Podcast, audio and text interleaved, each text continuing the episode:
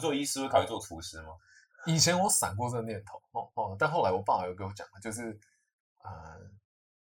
其实要当一个超级厉害的厨师也超难。那当然啊，嗯你啊算不然人口那个比例师吧是写假的，对啊不对呃，没有，没有你看，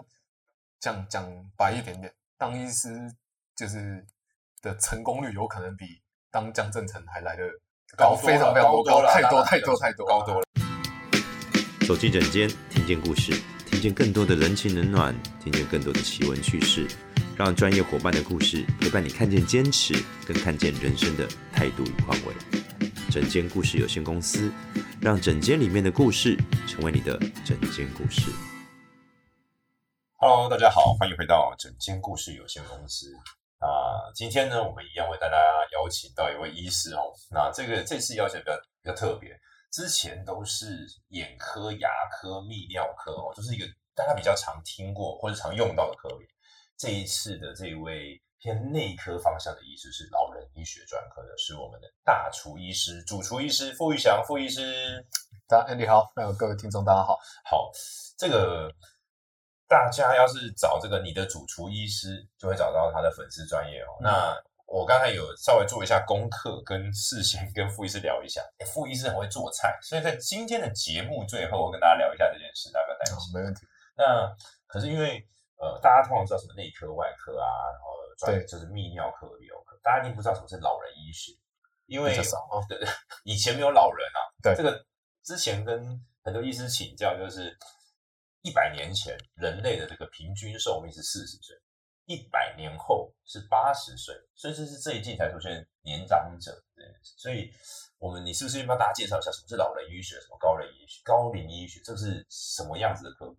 了解哦，老年医学科的确是在这在政府近十年，我们台湾应该是十年多一点点才出现的新的次专科，哦，所以它是一个，它是真的是最近才出现的一个它专业哎是十多年，那对医学的发展上来讲是是算新的，是哦算新的次专科。但其实，在日本还有在美国，这个次专科就已经蛮久了。 ，OK，之所以人类会把这个老年医学独立出来，也是跟我们医学进步有关。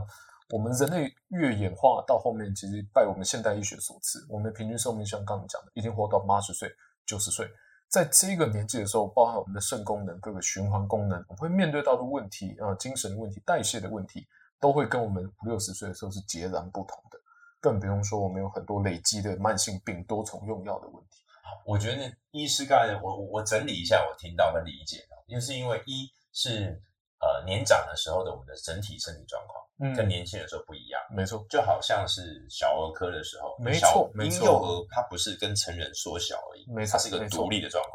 所以老年在我们的随着医学跟科学发展过程中，我们发现它并不是人变老或萎缩这样而已，对，不而是不是单纯说变老或是萎缩，而是更复杂，它更复。杂，还有一些其他机转可能出现了，这是第一是件事。没错然后第二个就是说，呃，因为的确现在大家比较长寿，又有都市很多慢性病，所以各种病合在一起，嗯那这个吃哪颗药会被影响？我我我举个例，是不是说，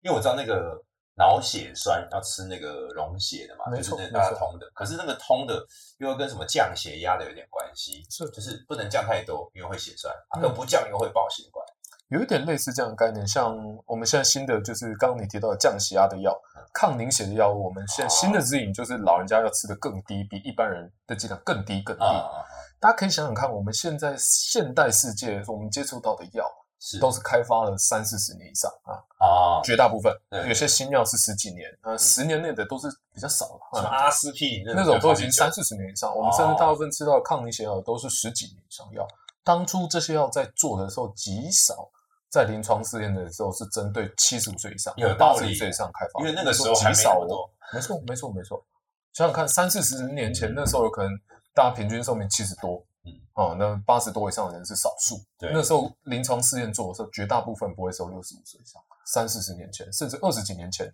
我们做药很少去收八十五岁以上的老人家。但现在台湾八十五岁以上老人满街都是，日本人更多。嗯哎，那用药还有这些的，其实不是针对为了他们而开发的。我觉得这个很有道理啊，这真的是一个人类科技进展的一个过程。没错，因为没错在那个时代的我们，对于使用者，你看那个时代真的是工厂生产时代，对工厂做什么卖什么，所以不会有这种使用者，也更别说有些药的测试的嗯完备性、制度，然后测试什么一测、两测、三测，你看没有？对对对，我第们一之期、前第二期、第三期，对对对对，那个时候没有那么细也说不定。没错，然后知道现在有老人了，现在比较细，所以可能我们根本就不知道，只是我们没有真的去探讨这件事，直到它发生问题，没或错是直到它带来一些社会的影响。哦，所以这样才多了老人医学专科。那我进一步问哦，所以在这个理解之下，所以老人医学专科，所以我教要长辈，因为我我我一直有个问题，就是去医院会有你的主治医师是谁？嗯然后我觉得一般人要是还没有生病，嗯哦，或者是还没有负责照顾家人，那他就不会知道说，哎，我又要看这个心脑血管、脑血管好了，心血管，嗯还要看这个内分泌、糖尿病，还要看骨头。对这时候就会问说，那我吃这么多药，谁帮我？我最后要问谁？嗯，因为我觉得一般人一定会希望，可不可以给我一个主要窗口，没然后错告诉我你们会诊，因为你们都是医师，我我我只要听到一一个答案就好了，不然我每个医师都跟我讲好难哦。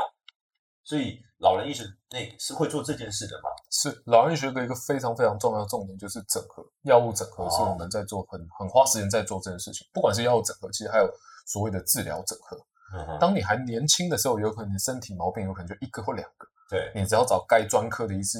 大部分人可以解决你有可能眼前至少把眼前的问题解决是掉。哎但老人家有可能肾坏掉、心脏坏掉、肺也不好，各个东西都不好。当我们开始吃药的时候，A 药物的副作用就会变成 B 科的问题。呀呀这是哎呀我们药呃多重药物在解决最常见的问题哦。鼻窦炎啊，吃了抗组织胺以后变成小便大不出来，小便大不出来吃了排尿以后变成晚上频尿嗯啊，晚上频尿又去吃另外的药，又又产生下一个问题，就像这个叫做呃，就是多重药的瀑布，就是我们系说统性风险这个是一个很可怕的事情。哎，那所以老人医学科有很大一部分是在解决这个问题，我们要从整体哦的概念，第一个整合药物，整合这个病人的治疗。哦 OK，，就是避免说，哎，他吃 A 药又发生 B 问题，B 药又吃 C 问题，叭叭叭叭，那没完没了。大家要是现在是一个小主管，嗯或者是负责这个公司的话，我想大家应该很有感觉，就是这种嗯系统性风险、结构风险，会随着这种结构系统的时间累积，或者对，是越来越庞大，越来越。大的时候，那些交接的地方，嗯它就会出现问题。是是是。然后第二个事情是说，这个问题，你看你解决问题的方法，必然会产生另外一个问题，对对，直到我对们发生之后。老人家更会，因为吃哦药会有更多副作用产生。那我再问一个，嗯所以呃，这样听起来，我们大家听众们，我们在选择医师的时候，OK，选择有老人医学专科，我去看，他就会因为现在有健保卡嘛，照理对说你会收到这个过去的资料，没错那就 OK 了，对不对？是所以是对于民众而言，要是有老人医学专科，在医院一样可以找个老人医学专科的医师，他去嗯帮我把过去的做一个整合。未来我就是面对老人医学专科的医师就好了。没错， OK，那哦我再反反问，因为像傅医师现在是在诊所，对我一定要在那个五谷陈嗯泰陈泰泰路路那那边边没那错个祥展诊所，大家可以参考一下哦。像您在诊所又有老人专科，只要我在本来我可能在医院看，可是说实在也就是定期去拿药了，对不对？因为我相信，比如台北市民可能去什么国泰医院，我说这这当然不太好了，就是有一种医学中心在做这个，但是毕竟台北的确很多的市民有这个习惯，那的确台北市的医疗资源是充足的，是对。那所以未来其实病人是可以直接到你的诊所找你，那你也可以，因为你有健保卡，你也会诊得到他过去的状况，你也会问到这些东西。没错。那哦我觉得在基层的话，其实老年医学科不是说，哎，我老年医学科就比较会看老人，而更直接有实质的帮助意义就是药物整合。啊这是我们受特别训练的地方，就是你给我一个啊阿嬷，而且她已经吃七八种药，我们是不是可以把它少一点，精简化一点点？那有些药是不是不必要？A 和 B 药是不是可以合并在一起，而不用跑很多科，然后拿一大把药不知道吃什么？我觉得很重要哎、对啊因为很多长辈会说，医师你多开什么药给我，跟嗯医师我这个吃了会怎样，可能对换个药，没错，没错，这那超级常出现。这种精简，然后还有整合，大概就是比较对民众来讲最实质的意义。好，老那年假医如学我阿嬷本来在某个医院看，嗯现在马上去你的诊所看，可以，可以，你一样可以看到他只要的是药。对，要只带要健保带卡、云端药历都查到，哦，原来这个老年医学就是真的可以让高龄者可以整合一下自己的身心状况。没错没错然后我觉得我印象最深刻是，因为家中的长辈啊，或者是阿姨、姑姑、阿嬷，一定会遇到就是哪个药要多，哪个药要少，以及要最后要选哪个主治医师。对所以其实说实在的，这都可以去去找老年医学医师或者找副医师就解决了。可以，那只要但是有些特殊的，就是比较特别的，呃，比如说很专科药，比如哦说精神科用药啊，这些当然就比较明白难明以白完全整合。那但假如以是外慢性病的话慢性病基本上我们都可以好好的整合。对这对其实需要有一个人来把它整个药还有服用药的习惯通盘检视过。了解了解，好，当然无论我听起来是，其实去一个门诊，台湾医疗资源真的是便宜的啦，因为还有健保嘛，对，所以去找个老年医学专科的医师问一下目前的状况，其实也可以作为他，比如说精神科或其他专业科别的一个参考，嗯嗯对不对嗯啊？因为这个才非常参考意见，所以大家知道哦这个老年医学效果。那我就要接着问一下了，你自己作为一个内科医师，大家不知道有没有知道内科外科的差别？等一下我来聊一下内科外科的差别。哦这个老年医学的价值，你刚刚有提到，你有类似的故事可以分享吗？就老年医学厉害的时候，有，我自己在台大的时候会会哦来是台大上课训练对出来在台大训练的时候，那时候因为在那边其实大家都把治不好或是不知道发生什么状况、困难的当然 case 了，丢给全你台全台湾最大的就是大大家庙，就呃简单的大概就不会想送过来， 那就转诊过来的通常都是问题一大堆，所以然后副医师是慢性台大病训十练个这样的，是是是，所以就是讲白了，有点像经过这个牧人像， 牧人像跟那个另外一个那真种，蛮累的，对对对，就是在台大训练出来的医师，真的有才，真的是很厉害，因为辛苦的、困难的、嗯，政商关系背景复杂的、 复杂的，都会嗯真的复杂对。对对都会在这边。好，你那时候你看到什么？你让你知道老美医学厉害的之处？那时候我跟着老师的门诊，有看到一个比较特别，是他一直啊、呃那种就是七八十岁，但还算蛮健康，嗯三高控制都还算好，家人也是蛮照顾他的，家境也不错，有点亚健康的老人，也哦健康，啊那正每常种药三高都没有到很严重，糖尿病一点点啊，就是吃口服药也不需要打胰岛素的，嗯血压药也吃个一颗，嗯那血脂药也吃个一颗，没有到很严重，嗯，然后但是他就是一直反复跌倒。然后摔就是摔了一屁股，然后甚至有轻微的就是髋髋骨骨折这样子，好，这个那我跟大家提一下找，不出原因这样。因为从数据上，因为医生是在现场看嘛，对，就是好像每个月大家看月报一样，你只能嗯看到就是数据。那医生问诊之前啊，就是看数据来找到资讯，对正确的 data 才可以 follow，然后去看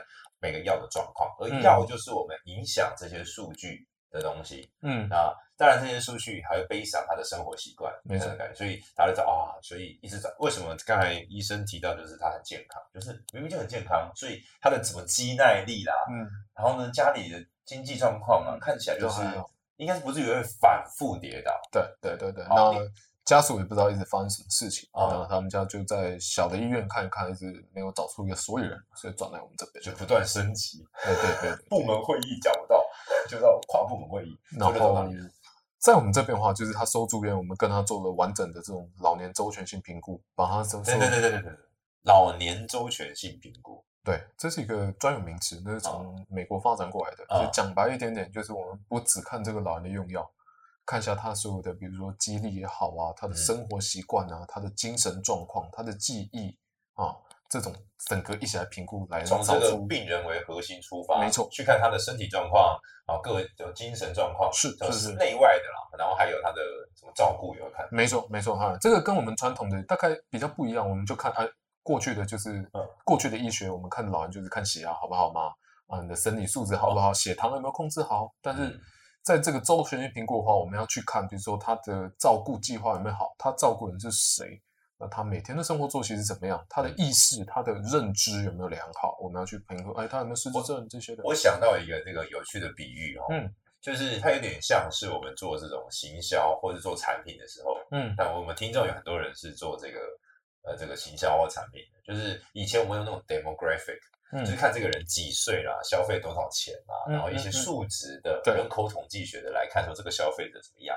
可你看讲的是说多了这个消费者的 persona、嗯 user profile，讲他的使用情境，他平常跟谁相处，看什么议题，注意什么样的事情，嗯所以我们来整体评估他是什么样的使用者。只是我们把这个使用者换成病患，变成病人去评估到底这个长辈或这个病患。他除了这个吃药的地方之外，嗯他的生活环节、生活情境哪里出了问题？少了什么人吗？还是嗯他固定爱做什么样的行为？是这样的意思。对，类似这样。哦，我觉得这真的是一个典范转移跟进展欸诶、对啊，这个就是我们老年医学会一直在在研究的是怎么样从呃更周全的角度来评估一个老人的健康状况，而不是单纯从医学角度，有可能包含就是他的身心状况。这个差很多。哎，这其实差很多。像我们最后那个老人家，就是嗯最后发现是、其实是他的外，他外头很认真哦，而且家境就是当然也是因为环工作环境是好的，工作环境是很好的，只是他家他外劳又看不太懂，就是给药的指示，所以早上给他双倍的降血压、降降血糖药。是然后他每天有可能中午喂完东西以后，下午去医院检查血糖又正常。因为他早已经过了那个时间，对对对，他一直没有觉得找不出什么原因，他心脏很正常，然后一直找不出原因。但其实后来才发现，其实他外劳不是故意的，他外劳不小心把该早晚吃的降血糖啊药都集中在早上，然后他又想要去散步，所以走走走都在那时候跌倒。哇，这个很厉害，这真的是使用者情境。对啊，对啊，如果我们没有这样很仔细去评估的话，就永远大概都不会知道说他为什么每天都早上对去跌倒这 样子。这个真的是从医学的角度延伸到照顾计划，是到它是延是伸到它的一个照顾的支持网络。嗯哦，所以光听这边就知道，难怪长照很需要这样。嗯，哦、就我觉得这也是未来，就好像 AI 从我们要问问题，你看喂问问题的时候关键字啊什么的，嗯就好像是是个 demographic 用用数据用药来看，可是现在是 AI 直接告诉我们完整的完脉整络的一个故事。对，我对们开始对全对全对对面这个照顾跟这个老年周全性评估，嗯听起来也是一个更先进的一个照顾长辈的方法。是那我再多问一个哦，嗯，我相信外劳真的很辛苦哦，因为他们嗯也许他们离乡背景来遇到，对，所以那个时候我们怎么知道？我们会跟外劳问他怎么照顾，是不是？对，我们会问一下他怎么照顾，然后了解一下他的就是呃，比如说他的发药是谁啊，是谁发给那个阿嬷吃药的，然后他平常怎么拿药，这些我们大家都很仔细问他。太棒了，我觉得这嗯我觉得这个很厉害，就是你从这个状态往前延伸跟往后延伸，是是去是，看说，哎，到底哪一个问题不是药我看不出问题，那代表给药前面的使没用错者，我们不会说哎药没有，因为如果只看药的话，我们永远找不出来。对他都是下午才去其他的医院检查，那时候对怎么吃完午餐呢？晚餐的血糖都正常啊就跟哎这个很像哦。 ，always 血糖正常。嗯，厉害的问诊就很像侦探一样，对对对对对对对。然后后来才发现那个外劳不是故意的，嗯，但是我他就相信把他早很晚认的真啊，因为他工作环境相对其他的很多外籍义工来说是很是辛苦是，对对不对对。对好，所以后来你就用 in English 问他，对对对，然后他对就知道说，哦，那辛苦了，那我们来调整一下。所以对后来这个长辈就就没事。哇，很酷哎，嗯，其实类似这样的事情还蛮多的，常常常常就是因为老人家的事情实在太复杂，他要吃对七种药，那他家属没有办法每天盯着他对，家属也不太可能搞得清楚说他真的每个状况，所以中间某个环节出问题，造成他的症状，那有可能就是得用这种很周全性的方法，才能找出追根究底的原因，并不是说发生问题就给什么药。这就是问诊的厉害的差别，对不对？所以问诊要是有经验，就有点嗯像是侦探，他可以寻蛛丝马迹，慢慢找到最后的关键在哪里。是是是是，好，那 这个是不是我们因为之前问很多是外科医师，那嗯内科、外科在问诊上面，所以内科因为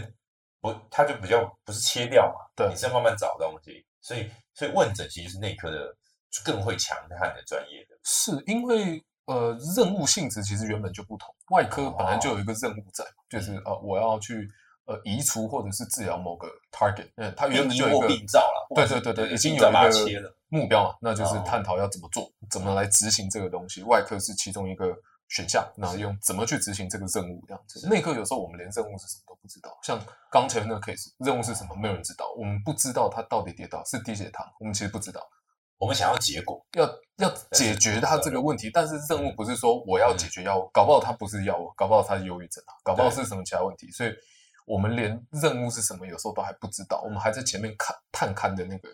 那个那个阶段这样子有，道理所啊所以以就是两边其实原本性质就不太一样截然不同。嗯 OK，嗯这个也给大家参考一下哦。这个我觉得很有意思哦，嗯就是执行面的，对跟找原因、跟找找出原因、跟执行让这个原因消失，对不太一对对对样。对，所以本质上其实我们的思考逻辑还有就是问的本来就会就会差异蛮大，我觉得也是很合理的。我刚才听了这个傅医师讲这个内外科不同，感觉像在听武功秘籍一样。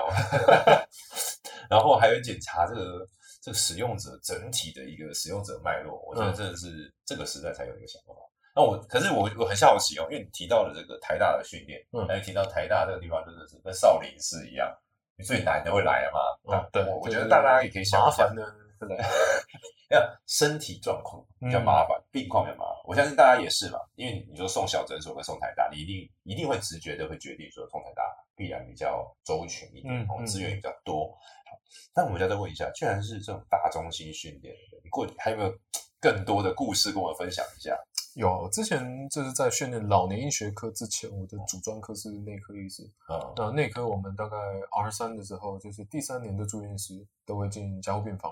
然后那时候就会开始训练独当一面，我去值加护病房的值班，嗯就是 R two 到 R 三那有时值候班等于说是半夜的时候，半夜的时候就哦剩下在交病房剩下你，我跟好上面的总医师，那有总可医师会能总医在师办在事其他任务在忙，那有可能那时候就是你是最后一道防线。好，什么意思？那我理解一下，所以是你在加护病房嘛？嗯那加护病房要是有人啊，对不起，我扣扣扣，我这个是嗯 举例哈、希望大家都平安。那加护病房会有哔哔哔这种什么机器叫了，心脏什么血压掉了，心对啊跳掉当了，然就是我们这要时候就是医处理嗯师就是你值对班的人对对冲到对现对场去，没错然后没错马上看状况，看怎么样紧急处理。对是是是没错， OK，那那时候你你遇到什么事？就是在当医师刚当的时候，会有那种觉得医学很强，然后医学无所不能，我们有超级多厉害的武器，我们有现代加护病房社会，我们有很厉害的外科团队，可以放叶克膜，我们可以放体外降温器，可以把人的寿命硬是拉长。刚当住院医师的时候，我有这种感觉。嗯那后来到到加护病房里面，尤其是到就是住院医师第三年自己独当一面的时候，我嗯就遇到几个 case，就是当你你已经拼尽全力了以后，但是事情不会像漫画的里面一样子，一哦大楼家胸部切开直接就喷是你，大家对对对对，就不会像漫画里面一样那么美好，大家对。拼了晚上都没有睡觉，然后哎，主角汗还流不会浃死，背主，角不会死哦。对，但最后失败了，然后最后家属家属还是很难过的，得面对现实，然后你还是得当那个坏人，跟他的家属讲说，对不起，我们尽力了，但是家属所以你救有不回在来一个现场跟人家宣布过有，好几次哦，你一定常有，我相信、啊。对啊那那对啊一次说 ICU 让你记得是他是怎么样，他是发生什么事？我记得是一个五十多岁的嗯男生，就在中山北路发生严重的车祸。那就是因为他很年轻，家属不可能会对他什么放手，或者是说50就多签岁对啊，才五十多岁而已，就而是且个壮年、欸，是个壮年。对对对，那还有孩子啊、有有小孩，有小孩，那就是呃外伤的 team 处理完了以后，那心肺复苏的地方直接上叶克膜，然后那时候呃来我们加护病房这个地方，因为合并其他的器官衰竭，那我们那时候在牺牲。我总而言之，哦我问一下，嗯叶克膜其实是个体外循环，代表是他的肺已经挂了，已经已经不行所了以叶克膜在体外的肺的意思啊。我换是完体，外的循环，所以一上叶克膜代表真的已很经紧急了是紧急为紧急中的紧急，因为心肺一起嘛，啊是那代表他是是心肺快没了。所以是才可以有简而言之，可以可以这样说，就是他的器官都快没功能了，但第一个家属不太能接受。那那时候内科外科医师的应该全部人都出动，那我们忙了很久很久，也是几个小时那种真的有，对啊对啊，外科 team 很快速的就把 e c 膜放进去，然后我们也立刻接上体外循环的呃洗肾机，因为那时候要赶快把他的血压还有洗肾，他的已经太太酸了这样子。嗯、但最后失败，但其实失败那个时候他的家属还没来，然后他的就有一部分到了，有一部分到了，还有几个然后还一没个来，而且是他很小的女儿啊，才在外地读书，然后还没来这样子。然后我记得就是他的，应该是他的配偶吧，哦然后所以他跟我讲说要看最后一，所以你们那时候是考量看最最后后一一面面，所所以以就家属也会希望，我相信这是这人之常情啊。对啊对啊对啊，然后他们就表示这件事，看有没有机会想办法等到撑最后一到这个时候了。对，但其实其实没有，其实他已经死他了已其实他已经走了，他已你经们都知走道了，我们都知道，只是我们就先继续接着自动 CPR 的机器，继续让他急救，然后急救到他最小的家属来。对，但那时候其实那一次我心里很难受，而且就是感受很冲击，就是因为真的嗯是所有内外科的，就是我认识的学长，大家就是嗯精锐尽出，但是还是失败，这就跟漫画里面不一样。有时候你就是拼尽全力了，然后最后结局是没错徒劳无功的，就是徒劳无功啊，那在就是生命大家面就失前败。那就是那时候是我第一次，因为那时候他最后转来内科病房，那时嗯候负责的还是我，我还是得跟那个他的病患家属病患的家属，尤其是还在读书的那个小女孩，跟他讲说你爸爸就是就是要不要放他放手？就是对啊，就我跟他讲说我们已经尽力也没有办法救到，这个这个让我就是当下他冲们击讲很完大，讲完当然是下他完全不能接受，然后他们就崩溃了。对啊，然后你自己对内心世界中间，对但是你对必须要，但我必须保持。冷静。对对对对对，而且就是那时候我觉得啊，就真的跟以前想象中的那种大家，当然有成就感的时候是很棒的，但其实很多嗯时候是没有，那、真的没有办法在这种很重大加护病房的这种这种跟死神拔河的过程中，可以每次都得胜。我觉得就每次很常常都是侥幸得胜，就是我们就拼尽全力了，然后剩下就是。我就觉得是有时候要我觉得你讲得很在生命面前，其实我们很渺小。对啊，对啊，就然后可可是有惜些有些我们当然就每个都尽全力啊，但嗯是真的常常就是尽完全力以后还是徒劳无功。好，我我觉得刚才傅医师讲的这一段，其实我们在录音室的现场，大家可能看不到，就是他的眼神其实是处于一种饱含泪水跟有一点无奈的状态。我觉无奈得，对，无奈，这是一个好医师的的展现哦，所以大家不要担心，他有经过这个台大跟大医院的训练，然后具备老年医学专科，而且是一个好医师，所以大家要是家属有需要健康这健康的这个状咨询啊、了解嗯状况，都可以直接到这个吴博诊所找他聊一聊哦。我们聊个轻松的哦，这个刚刚太沉重了， 真的太沉重了啦！ 不行不行不行，我们我们我们这个虽然是有感动的故事，但是要带来一些娱乐的效果。我们、嗯或者说我们让大家轻松一点吧。就刚才提到这个健康的人哈、哦，就是嗯去照顾自己，还能照顾别人嘛。嗯，所以这个四五十岁的人，哦，比如说我们听众，或者是我们听众的爸妈，或者是大家都会成为这样的人，到底如何照保养自己身体？因为常说这种吃铁吃钙，嗯什么葡萄糖胺，真的有用？真的有缺吗？啊、以四五十岁以后啊，当然就是我们得先就是了解说每个病人是缺乏什么东西。不过、嗯普遍而言，像我对我爸妈的话，对嗯，像是就是钙质，然后还有就是就是维他命 B 类的，嗯，钙好，质那好，我 B 们还有我一维个他个来三问一下，这个这个就是大家问哦，这个嗯我们常会听到，这个不管是日本厂商，哎，这个各位干爹，假如要赞助的话，讲讲出场景嗯，大家早上起来一定会，不管是买美国牌子啊，买日本牌子，买台湾牌子，你会吃那个维他命 B 群有没有？嗯，然后可能是一颗嘛，晒日的没有，所以加叶黄素啊，对加对维生对素对对 D 啊，加什么的，那个有差，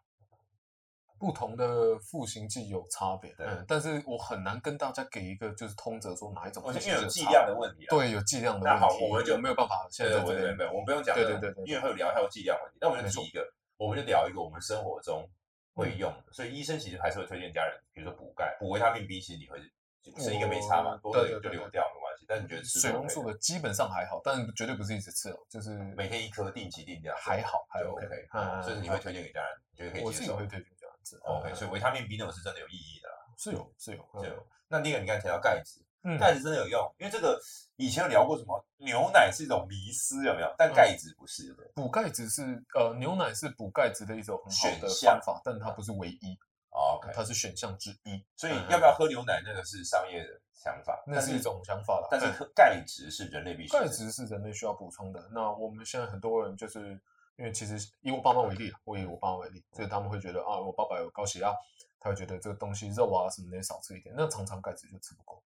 哦，嗯，有道理。其实你这样对啊提一下，就是我们是年纪渐长，对啊，我们大家其实台湾算蛮大家会开始注意，不要一直吃炸的啊，哎对然后对吃对健对康一对点对的什么。那有时候钙质还有一些体质啊，或是 omega 三就吃不够。啊，对，的太确快是了会。这我样我问一下，我想就是你看刚才你讲的这个，以及自己家里爸爸为例哈，我觉得这是大家都有感觉的，就嗯是因为随着年纪渐长，我们的味觉会变，味蕾会变嘛，嗯而且我们的饮食习惯也变，也难怪我会变成另外一个人。所以嗯老年医学专科不是在医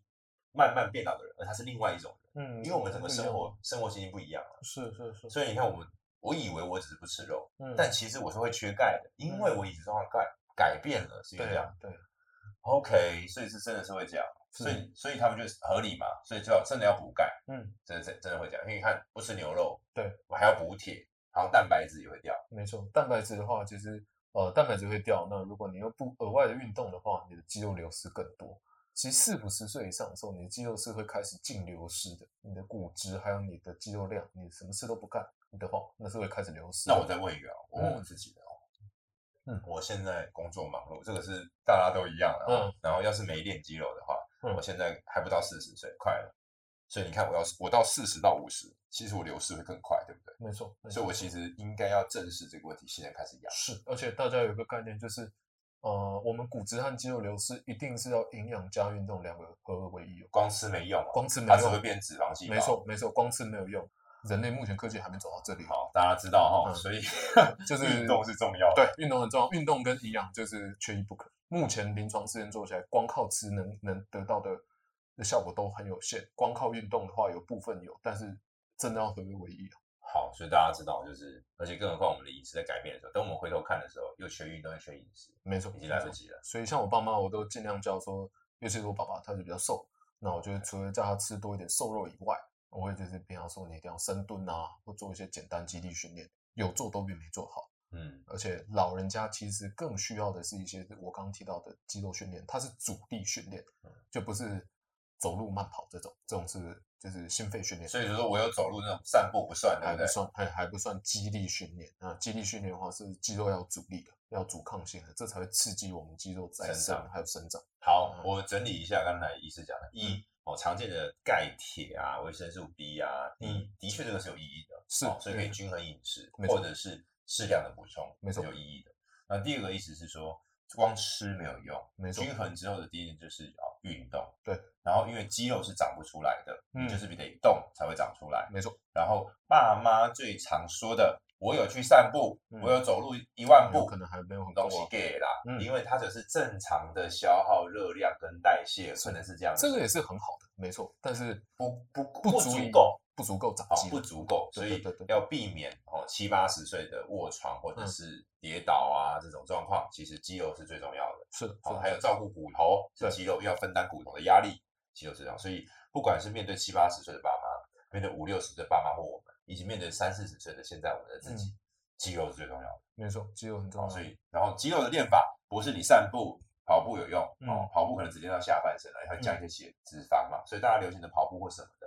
哦，可能有一些效果。但是最关键的就是阻抗性，要做那个会累的啦，就是对手会酸的啦，不会没错酸都是假的啦。嗯，要有一点点，一点点刺激，哦嗯，多和少是一回事，但要有一点刺激。你自己深蹲这也算，哦，嗯，但是要有不能只有走路就对了，不能只有单单走路好，不当太然够。哇感谢这个傅医师给我们非常精准哦，包含了我们自己哦，我们的爸妈嗯哦，甚至是我们的爷爷奶奶都有用。这个是这个保养自己的效果。哦那我再反过来问，这当然是健康的状态之下。嗯。那我想问一下不健康的，那种三高的人啊，到底怎样？是真的不能吃，对不对？什么高就是盐呐、咸的啦、油的啦，对不能吃，还有当太然，当然甜的。，嗯，我们呃以三高为例的话，就是大家都知道啊，比如说低油饮食啊、低盐饮食啊这些的。地但中海饮食，地中海饮食这一样般就是你觉得不太好吃的，比较没那么有没那丰么富嗨，味道没的，应该说嗯嗯嗯，但大家没办法那么直接舒压的， 对因对为对，脂对肪是会舒压的嘛。没错，那就是脂看肪甜食啊，或是比较重口味的，是当然比较舒压。尤其是我觉得，呃，控制盐分大概其实最难，这一点其实超级难。因为那个拉面汤是想要喝完啊，哎对你都吃而且拉面就爽快啊，我们亚洲食物更难，又油又咸。没错，我们亚洲食物很多肉会经过腌制，我们就是你不会拿一块肉直接去炒。假假设我们去吃家家常菜好了，一个青椒炒牛肉，那牛肉有可能会炒过对这样子，但其实你同样一块牛肉，你腌制完再去吃掉，跟你把它原味蒸熟完以后再去蘸酱，你蘸酱所需要的盐分比较少。是，哦，就是这跟料理的，就是成型有关，呵呵，所以我们亚洲更难达到低盐饮食，嗯，是这个这有点复啊杂，但就是简而哦言之，我们舌头没有那么精准，所以我们吃同样的咸度的时候，食材里面含到的盐度其实有大可能不很一样哦多大完全不一样，啊完全不一样，啊所以其实是有可能。那我问你，这样的意思是说，我有我有没有机会让我舌头觉得舒服、好吃，嗯但是钠没那么多有，那就是要训练。第一个训练是我们要习惯吃不咸的东西。啊啊，？你每天吃很咸的东西，你吃越不咸的东西会很没味道，会因为有我趣们的神经电位上会被训练到阈值更高。这讲啊的有点深了，不过这有科学根据对的。对对，我每天都吃麻辣锅后，你去吃平淡的东西，你会觉得更没味道。没错。但如果你吃平淡的东西吃一个月的话，你会觉得哦，麻辣锅超咸。所以要养成饮食习惯是很重要。对，养成饮食习惯。嗯， OK，所以三高，所以大家爽归爽，压力归压力啊，然后就是要慢慢的调试饮食习惯。没错，一定但要是慢慢真的调试饮食习惯。诶，这个副医师是主厨医师嘛，所以你又提到刚才要注意饮食习惯。嗯，那你自己真的会做菜？会会会。你什么时候发现你会做？不对，不是发现，你练习的，所以你喜欢做菜。我其实很小的时候就觉得做菜很有趣，为什我么？的我的外婆非常非常会煮饭啊，然后她教我妈妈，所以我妈妈也非常会煮饭。那我妈妈是对对啊，什么叫做很会煮饭？就是会做那种八菜一汤宴席料理的那种，哈，嗯 真的，她自己会做湖南腊肉，或者从面粉开始做包子的啊那种。哈， 所以啊、所以像什么花卷啦、面条啦、嘿嘿嘿刀削面啊对啦，对对，从就零开始做的那种。就大家在餐馆点的菜，嗯，就还有在啊鼎泰丰那个厨房看到的那个面粉上面擀那个面皮儿，嗯然后搞一搞，在你家厨房是会出现，对我从妈头到妈也尾会，哇，很厉害哎！哦，所以你就是耳濡目染。那你小时候做嗯算就是有兴趣，然后我妈妈觉得既然我有兴趣的话，就就就放给我自己乱玩这样子。 OK，所以你就后来开始学。嗯嗯，但是就真的是觉得好玩而已。我那时候没有想那么多，就真的觉得啊，煮饭蛮好玩的。这个我蛮推荐大家看一下这个傅医师，你的主厨医师这个傅玉祥医师的这个粉丝页哦，嗯因为我看到你也会做一些大菜，就是那你那也当是时哦我家家人教我的，我妈妈教我的。那个大菜什么意思？就是大家可能去吃过那种中菜的合菜，有没有？然后一个超级大桌，十到十二个人，然后一个盘子好圆好大，中间摆一个东西，嗯嗯嗯外面有汤料，然后还会摆盘摆雕花这样。对我看过你上传这个，有那那个是你自己搞的？呃，我自己做的，当然当然当然哎是我难自己做讲的。我们现 在都 KOL 我说怎么样去拍手的啊呃，从 Uber 一直买一个回来，都放到 所以餐你是真盘的上。，就你是我自练己刀做的工的这样子。对 OK 对对，那是我妈妈教我的。那我再问下一个，因为大家觉得有趣哦，大家可以去那边留言跟他问他怎么做，在上面都有写。你也会做西餐，对不对？我看你也会会什么烤什么烤鸡、猪肋排，你也搞这个，啊会会会，会哇，很屌哎、好玩的，好玩的，好玩我自己觉得好玩。而且这个，那你不做医师，会考虑做厨师吗？以前我闪过这个念头，哦哦，但后来我爸有给我讲，就是呃，其实要当一个超级厉害的厨师也超难。那当然啊，嗯你啊算不然跟抠那个比例师嘛是啊写假的，对不对呃，没有，你看，讲讲白一点点，当医师就是的成功率有可能比当江正成还来的高高，多非了常非常高多了太多当然太多太多高多了真对的对对，有可能我你没要有当我没有不敬，医师对很难，我知道，这就是医师有可能考读书这一它段门啦槛很高了，但是对对它的对成功的东西，像你们天花板低，但是对对对但当你个厨师的门槛可能比较相对的，厨师的天花板一定是但有是天办花板法超级高，超级高，但那个是有可能万中十万百万选一的人那样子，所以哦呃，就是当厨师也要没有当比较容易一个厉害厨师没有什么比较容易这件事情。嗯嗯所以后来，不过你也选择了一个可以跟厨师合在一起的专业，我其实没有特别，那时候是是嗯绝对对医学有兴趣啊，我哦煮饭本来就从小国小就喜欢煮饭那样子。那你对现在会帮长辈设计菜单吗？会，其实后来才发现，哎，这两个东西其实可对以啊，结你合。就串在一起做撒尿牛丸就好了。之类的，就做健康餐，然后到快毕业前那时嗯候开始真的有，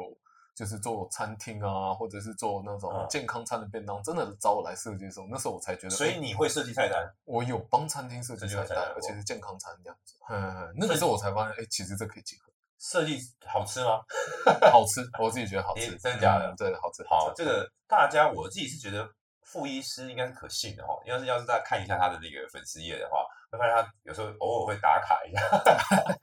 会打卡一下好吃的。那他自己会做菜，当然我相信很挑了嗯哦。所以，所以那你之后可以留下那个餐厅的讯息，我们把它放在那可以个啊，可以，可以吗？嗯好，我们把它放在什么 podcast 或者留言处，嗯大家有兴趣去吃吃看这个餐厅。所以你说的健康餐是什么四五十岁以上可以吃的，又好吃，反正因为对，嗯其实餐厅就有厨师是嘛。偏向地中海饮食系列的，哦，可是因为他我会跟他沟通煮烹调方对法，，啊盐吧分要多低啊，我们尽量用蒸烤啊，不用油啊这种方式。哦，你烤会香嘛，对不对？对对没有油也会香，所以对可以避免油。能更少的油、更少的盐来达成同样的目标。嗯，哦这真是专业。好，我希望傅医师在这个访谈之后，可以把这个秘密资讯给我们， 然后也要跟我分享一些食谱哦。好，那我最后问一个题外话，好吧？这个问一个小故事跟吃的有关。所以像傅医师，嗯，又会煮菜，又会又会看懂营养，以及看懂人要什么，也会照顾人的这个健康。所以在你看来，最是印象深刻的一顿饭，或者是到底最重要的是什么？你怎么看这件事？就是嗯最重要的一顿饭嘛，我觉得印象深刻的时候是以前大考试前，我妈妈都会就是用自己用电锅熬鸡汤，而且是那哦种就是直接弄鸡精那样子，就是妈妈补身给孩子对，我补觉身得体，哦超级无敌好喝，嗯，超级无敌好喝。但我觉得那个其实就已经超越是不是鸡精了，嗯，那个就是情感这件是事情感层面的事情。所以你也嗯理解，就是你假如让你问起你印象最深刻那顿饭，你嗯会说是妈妈。对啊，以前帮我煮的，考试前的时候帮我补身体的鸡汤。因为啊这个真的是，我觉得这个不知道听众有没有感觉哦。嗯小时候不会有感觉，越大越知道很多照顾不是理所当然，没错，没错，那然后才会发现，爱就是在于那些我们以为理所当然的日常，没错，没就错是。爱的存在。嗯，而且其实基金明明白兰氏有卖，对他大可对直接大买可以直接买，对对对，他但是他愿意自己做，对因为他认为那不一样。对，它就他帮你不做一样这件，事嗯，我觉得这也是吃饭不一样哦。吃饭有的时候吃饭的美味不是菜，而是跟谁吃，没错为什么吃那顿饭。没错，我们如果真的如果把吃饭只视为社群营养的话，其实我们每天喝雅培都就好了嘛，比对不我们对吃的排喝骨个饭安素什么系的列，每天喝安素，搞不还还好有哎营养配不上那均衡。个 维他命 B 群，对对对对对，我们人类就是像骇客人一样，每天拿一个管罐的东西，每天社群一样，搞不好这个还比较均衡，但对显然不是。我们人是一个有机有情感的生物啊，对我们要社群一样，那个本身就是一个我们生活的行为，所以这件事才是更重要。没错，那才是更重要的所以事你提情。到妈妈，所以妈妈的影响很大。是啊，我妈妈其实那时候教我是她觉得她叫你做菜，是她教你做是菜，她教我做菜的，是嗯她帮你煮菜给你吃，也是她教你做菜。对，他是认真的教我，比如说教我怎么切啊，然后就是台湾基本料理怎么炒饭啊。这些为什么东西她为什么要教你做这些？他她怎么那看时候有觉得就是台湾就没什么人在学台湾是菜啊。是是 吗？是确确定不是你小时候做菜难吃？我小时候其实很小的时候，我做菜超恶心的，就是小朋友一定会做菜，因为嗯对对对我觉得这是一个有趣就的把家东西庭活弄动。熟而已啊。对对对就对我只对把对比如说茄子跟蚝油，因为我觉得蚝油很香，我就把茄子跟蚝油然后煮的稀稀烂烂的一锅茄子蚝油汤，还有不知道是汤 还是汤还有都是收干水这样的。但我爸妈还是很开心地吃 掉。大家呃，这个不生孩子， 你恐怕又多了一个。 我觉得我小时候做的东西都超难吃的，但他们还是吃掉，吃吃他照们吃正向给你回馈嘛。对，所以我小时候都觉得煮饭很好吃。这大家但知到道，国中吧，我觉得我到国中开始，国中到高中那时候做东西开才可以吃。好，这个大家明白。然后，要是孩子还在小 小学的时候，大家就心理准备好不好？那第二件事情是是哦，这个鼓励作为教育是重要的。对，啊我觉得这差很多了。如果小时候我就知道啊，煮饭然后好累，然后还要被骂，大概就不会所以正向的有差，有差有差，就 OK 大概就不会觉得这件事很好玩啊。嗯我小时候就是纯粹觉得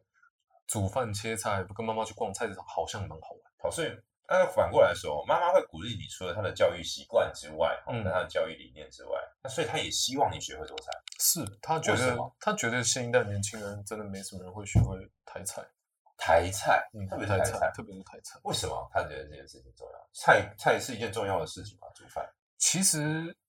我们台湾真的外食比例太高，啊，当然我我们你没们错我们没其错实，在跟日本比起来，我妈比较有点像是那种日本的家庭出来的那样，嗯那她会觉得家庭主妇都会学日本传统的做法，这本来就是文有化一的个一角部分色啊啦，或者对对对，所那以如煮果菜的感觉是如果我们的就是学下一代通通都不会煮饭的话，我们年夜饭 always 外带，没有人煮的话，那很可惜，那非常非常可惜。我们们的等于路，我是相信那个不一样。对啊，对我啊觉得最近一定会掀起一个讨论，就是太累的时候为什么不外食？对啊，啊，但是这个前提是说大家太累了，或者是在准备的过程中可能会争执。嗯，那假如，那当然这这个这个当然不容易啦，哈，就是其实包含了整个家庭的状况啊，然后每个人的角色，然后是分工，所以要是煮菜的过程本身是有意义的、有嗯价值的，而且是有讨论，甚至有聊天的，其实嗯就很开心。对啊，就像我爸爸以前很忙的时候，也会尽可能的亲自带我去上学。哦那那是个 feel 的问对，题，大可以对叫我搭公车或什么，但这对就是一个人，那是个过程过程，那就是一个过就程。好像我相信小朋友，我们大家自己都当过小朋友，对，我们一定会期待爸妈来接的某一个瞬对间。对，那我种大感可以觉自己搭公车，但感觉就是不一样。没那错我觉得有时候